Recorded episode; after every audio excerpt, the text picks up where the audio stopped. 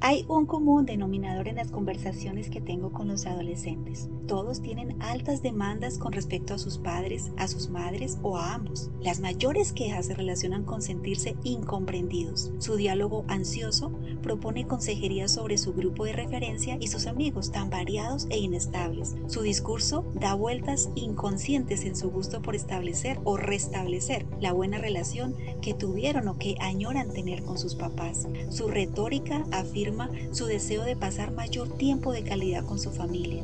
Finalmente, muchos no piden o exigen nada irracional. Sin embargo, no es una situación sencilla, dado los estilos de vida que tienen las familias de hoy y las complejas dinámicas relacionales a las que todos nos hemos tenido que adaptar. El comportamiento de los adolescentes en consulta denota un salpicón de emociones.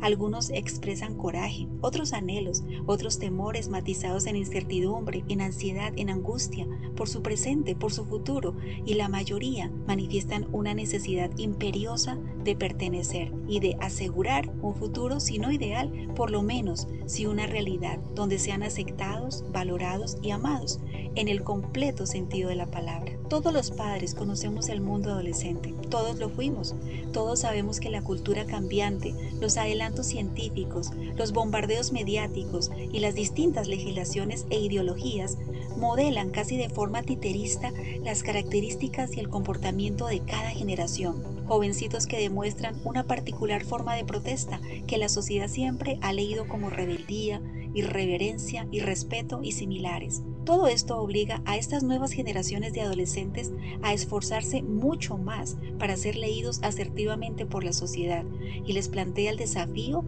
para dirigir su coraje y su actitud crítica de forma saludable y no destructiva. Así que a continuación te comparto algunos puntos para el manejo en casa de ciertas áreas en el desarrollo de los adolescentes. Comienza pasando tiempo con tus hijos adolescentes. Es necesario compartir actividades con ellos, ojalá todos los días. Ten espacios de diálogo sobre sus intereses. Realmente no se trata de conversar sobre el estudio, sobre el rendimiento académico, sobre las notas del colegio o la universidad, sobre la manera como gasta el dinero, sobre las fiestas a las que asiste con la mínima aprobación. No, de lo que se trata verdaderamente es de compartir espacios, rutinas, hábitos, ideas, percepciones, anécdotas, experiencias y ambientar un territorio de confianza y de paz donde el adolescente se sienta escuchado y oído. Como padre, aprovecha estos espacios para conocer los pensamientos más profundos de los jóvenes, sus intenciones, sus frustraciones, sus angustias, sus anhelos, sus quejas, sus inquietudes. No cometas la indiscreción de debatir temas álgidos y terminar discutiendo, alegando y peleando. Pasar tiempo con los hijos adolescentes es necesario para fortalecer la relación y los lazos afectivos, además de estimular los vínculos de acuerdo a tu rol de papá o de mamá. Te conviene tener una relación estrecha con tus hijos y no distante. Te conviene tener cerca a los adolescentes y no a la distancia. Recuerda que no solamente los cuerpos de los adolescentes cambian, sus cerebros avanzan en razonamiento y en pensamiento abstracto.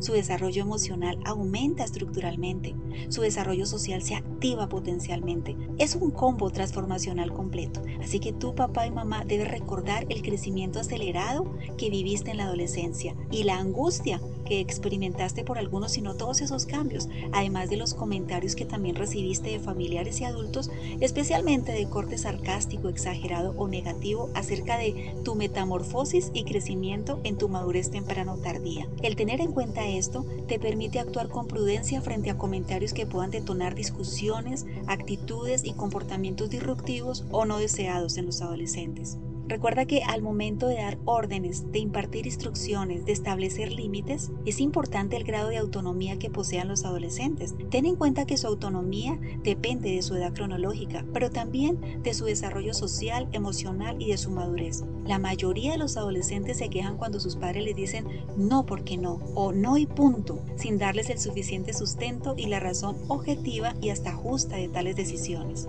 De la misma manera, no es suficiente para los adolescentes cuando los padres les dicen a sus hijos que ante la presión social o la influencia de cierto compañero, les deben siempre decir simplemente que no. Y no porque no deban hacerlo, obviamente, sino porque una respuesta de este estilo frente a compañeros les va a generar mayor presión, bullying y hasta conflictos. Los adolescentes valoran demasiado el lenguaje que dan y reciben de sus pares. Los padres pueden ayudar a sus hijos a identificar y a practicar estrategias frente a hipotéticas situaciones interpersonales con sus pares. Esto sí les ayuda a tomar buenas decisiones en su momento. Por otra parte, resulta muy útil recordar que la apariencia física para los adolescentes es de suma importancia tanto para hombres como para mujeres. Es comprensible que para los padres y los adultos los outfits de moda y los estilos de cabello, maquillaje y arreglo personal son cada vez más controversiales. Por ello, conviene tener en cuenta que una forma de ayudar a los adolescentes es tomar en serio aspectos más allá de su ropa o accesorios, como por ejemplo el acné, los anteojos, el peso, la figura, las características faciales, el sobrepeso y hasta el color de piel o estatura.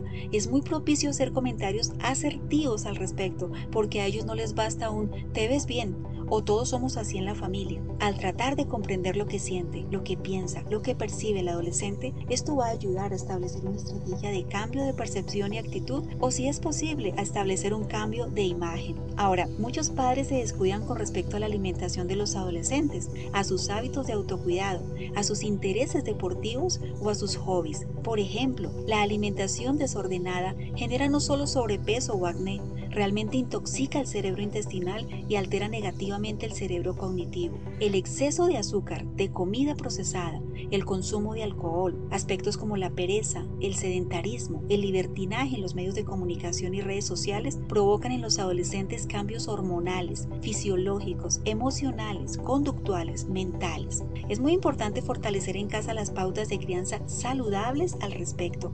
Haz los cambios que necesites para proveer a tus adolescentes la mejor comida las mejores rutinas y los mejores hábitos. También es necesario aprender a manejar el dramatismo de los adolescentes. Este se ve exacerbado porque su pensamiento deja de ser concreto y comienza a ser abstracto. Esto significa que analizan situaciones lógicamente en términos de causa y de efecto. También significa que usan simbologías, hipótesis, metáforas, potencian su imaginación, visualizan con mayor claridad el futuro, evalúan alternativas y aún muchos logran establecer metas personales altas. Por su nivel cognitivo sienten más confianza en sus habilidades. Seguramente has escuchado frases de padres que dicen es que tiene solo 15 años y cree que se las sabe todas. Esta frase significa que los chicos demuestran confianza, así que utilizar con ellos un lenguaje afirmativo que les refuerce sus habilidades es el primer paso para llegar a ellos. El tono de voz y la comunicación asertiva son los siguientes pasos para empatizar con ellos y así lograr que disminuyan o controlen su dramatismo. Otro aspecto es que a pesar del desarrollo de su pensamiento y de la confianza en sus habilidades, los adolescentes piden orientación porque la necesitan en temas de decisiones importantes como su orientación vocacional, un empleo o el manejo de sus finanzas. Cuando los padres favorecen un buen ambiente, cuando proyectan frente a ellos, cuando les exponen una amplia gama de opciones, cuando se les brinda información precisa y objetiva, es muy posible que estas decisiones importantes terminen siendo tomadas en conjunto como muchos papás quieren. Ya con respecto a los cambios emocionales, recuerda la influencia tan grande que tienen los amigos y las amigas en ellos. Son influenciables y presionados, por lo que conversar con los adolescentes sobre las emociones, sobre su manera de canalizarlas, de manejarlas, les ayudará a comprenderse mejor y comprender a otros. Y también entenderán cómo las emociones afectan los pensamientos y los comportamientos. Ahora bien, como papá o mamá, ten en cuenta que una de las mayores catástrofes o dramas de los adolescentes es que los excluyan real o perceptivamente de su grupo de referencia, ya sea colegio, barrio o familia, de forma similar, que se burlen o que se sientan discriminados.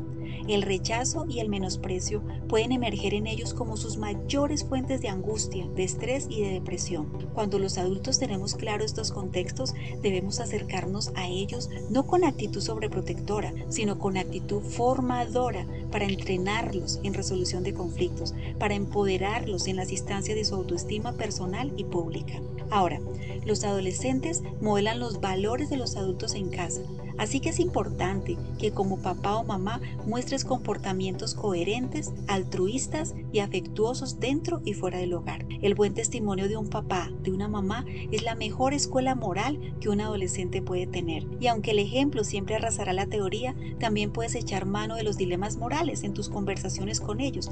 Esto les va a sensibilizar y preparar hipotéticamente para lo que puedan llegar a afrontar fuera de casa. Finalmente, ya sabes que los adolescentes pueden resultar realmente confusos, ambiguos y a la vez muy asombrosos, así que te animo a mirar con mayor amplitud el mundo adolescente, pensar que cuando ellos discuten por discutir, lo hacen para ejercitar sus nuevas capacidades de razonamiento, saber que su egocentrismo o su tendencia a centrarse solo en ellos es por la inhabilidad de empatizar propia de su edad, entender que cuando sacan conclusiones apresuradas o radicales, lo hacen porque a fuerza de parecer descarados o necesitan ser realmente escuchados.